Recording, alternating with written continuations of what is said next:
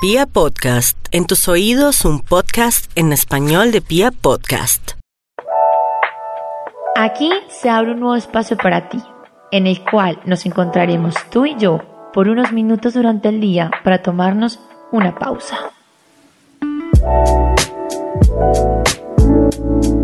Para encontrarnos con lo que somos, con lo que nos pasa, con el fin de invertir en nuestro crecimiento personal.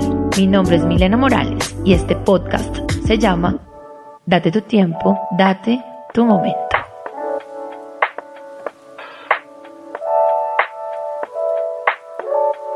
Hola, nuevamente te abro las puertas a este espacio para que hablemos de aquellas cosas que nos cuestionan, que en ocasiones no le encontramos explicación y, ¿por qué no? No somos capaces de hablar con todo el mundo. Para eso es este espacio, para que aceptes de una vez por todas lo que te pasa, te afecta y te duele. Y bueno, si has dado play a este capítulo es porque sin lugar a duda has peleado en algún momento con tu soltería y estás ahora mismo en una batalla constante con ella. Acéptalo, no pasa nada. Es un secreto que queda entre los dos. Para mí la soltería es un espacio de conocimiento, de exploración con uno mismo. Es la oportunidad que tiene toda persona para enfrentarse a sí misma con todo lo que tiene. Miedos, alegrías, fracasos, triunfos, deseos, realización. Es un gran espacio para desarrollar una relación de intimidad con uno mismo. Y digo esto porque cuando estás soltero y si te das el permiso de en realidad vivirlo, vas a tener espacios a solas contigo mismo o contigo misma. Y allí podrás saber en qué conversación estás, qué tan a gusto o qué tan aburrido estás contigo mismo. Vas a conocer tus más profundos demonios, pero ojo, solo si te das el permiso de experimentarlo. Porque hay personas que viven llenando su soltería con personas, espacios, cosas, entre otras. Porque lo que menos quieren es llegar a sentirse por un minuto a solas.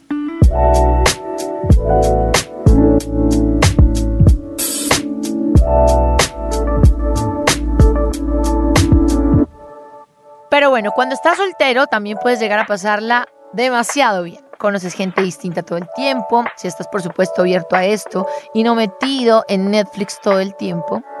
A mí lo que más me gusta en la soltería es que tienes la oportunidad de escucharle el cuento a mucha gente y ahí decides si te gusta o no.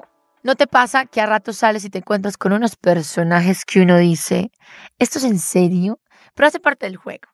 Cuando estás soltero, aún tienes la posibilidad de escoger y esto es demasiado valioso. Siento que a veces la gente no lo ve y no lo valora de la manera que tenía que ser. Esto es grandioso, tener el poder de elegir todavía.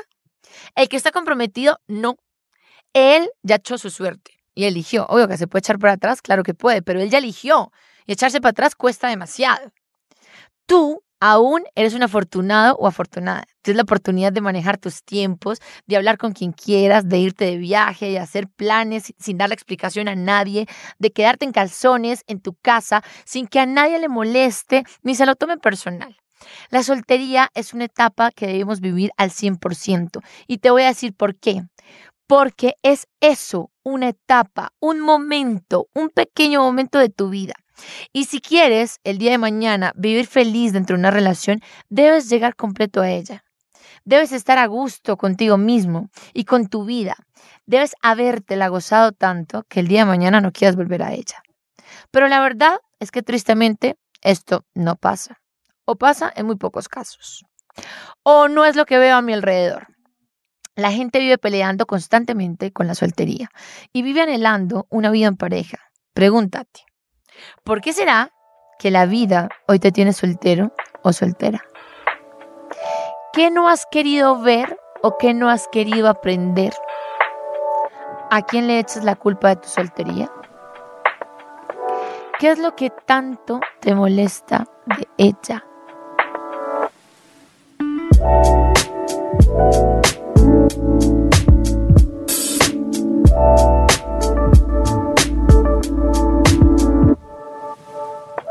Algunos dirán, ay Milena, a lo mejor has vivido de una relación en otra y por eso no peleas con ella. Y les confieso, sí, me gusta estar comprometida en pareja, pero también he tenido la oportunidad de estar sola, de sentirme sola, con lo bueno y con lo malo, sintiéndome a gusto y en otras ocasiones sintiéndome pésimo, pero he entendido que el único momento que vale es el ahora, en lo que estás, este momento que nunca volverá. Y he vivido mi soltería al máximo, créanme, al máximo. Soy del combo de mis amigas la que busca el plan, la que busca estar activa, conocer gente, viajar, disfrutarme a mis amigas al mil por ciento, a mi familia, como también he sido la que se queda un viernes en casa con una botella de vino sola viendo Netflix, la que pinta un viernes mandalas con una taza de café y la que ha querido salir corriendo de su casa y llama a una amiga para que se arrunche con ella. He hecho lo que hace una mujer soltera y me lo he gozado y me he divertido. He escuchado discursos absurdos de hombres perdidos y me he ilusionado y nada ha pasado. Pero me he conocido y en mi soltería también he aprendido qué quiero y qué no quiero en mi vida y en una relación. Pero jamás he peleado con ella. He entendido que estando soltera tengo el 100% del tiempo para mí. Esto significa que tengo la oportunidad de dedicarme más tiempo de calidad para mí, para cuidarme, prepararme, para trabajar más, para enfocarme en mis proyectos personales y profesionales que me hacen realizarme como mujer. Y pienso que esto es fundamental para que la soltería no sea tan tortuosa. Todo depende cómo interpretes tu soltería y cómo la vivas. Pero de nada te sirve pelear con ella, porque te digo algo, en este preciso momento hay alguien que anhelaría con todas las fuerzas de su corazón tener ese tiempo para sí mismo, o sea, estar soltero. Y aquí voy con otro punto. Vivimos anhelando lo que no tenemos y donde no estamos. Somos expertos para eso, tenemos máster. Porque si hay personas que pelean con la soltería, ojo, también hay personas que pelean con su matrimonio y su condición de padres. He escuchado a cientos de hombres y mujeres decir, me apresuré, no me di el permiso de vivir mi soltería, siento que no disfruté de mis amigos, de mi juventud, no sé qué es estar solo o sola, daría todo. Oh, pues, absolutamente todo por estar soltero, pero ya no puedo. En conclusión, no soy feliz. La vida es como elegimos que sea. Todos los días elegimos estar en un lugar, en una relación. Pero a lo que voy es que tanto los hombres como las mujeres que están frustradas dentro de una relación, sea noviazgo o matrimonio, y las personas que están aburridas con su soltería, deberían enfocarse en lo que están en el ahora, en el momento actual.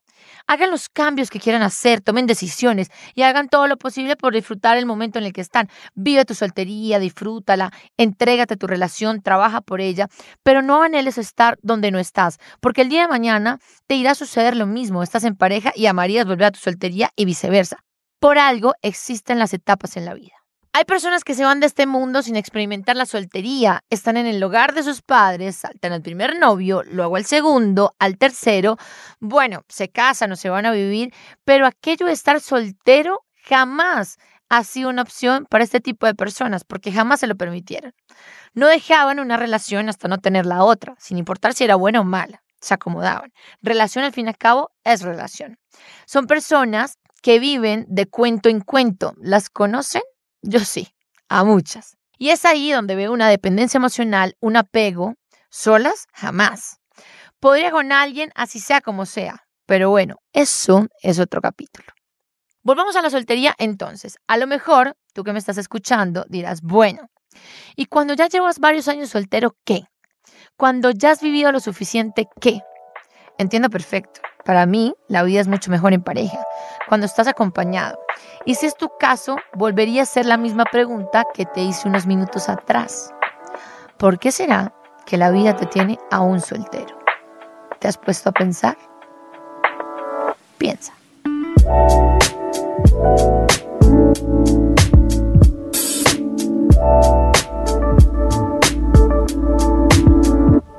Mis amigas y la gente que tengo alrededor son mi mejor testimonio, mi mejor prueba de que esto pasa.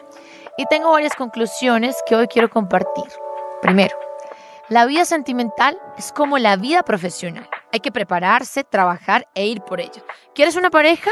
Ok, Ve por ella. Lo primero es que te pongas en actitud, que estés dispuesto a que esto se dé.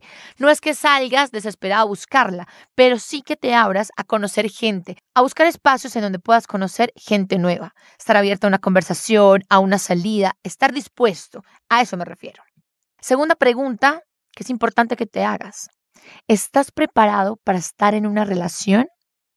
Hay gente que quiere estar en una relación, pero al mismo tiempo no están preparados para estar en ella. Me refiero a cero deudas con el pasado, emocionalmente estable, con un cuento de vida con el cual puedas cautivar, estás completo o esperas que te completen. Esa es la gran diferencia. Tercera pregunta, ¿tienes claro lo que estás dispuesto a negociar y lo que no? Cuarta, ¿qué tipo de personas has venido eligiendo y por qué a lo mejor no ha funcionado? Quinta, y sobre todas las cosas, ¿estás dispuesto a compartir tu tiempo y espacio con alguien más? Si te tomas el tiempo de reflexionar estas preguntas que te he hecho, podrás encontrar grandes respuestas de por qué a lo mejor no te has enganchado de nuevo en una relación. Pero no te juzgues, ni te des palo, todo lo contrario.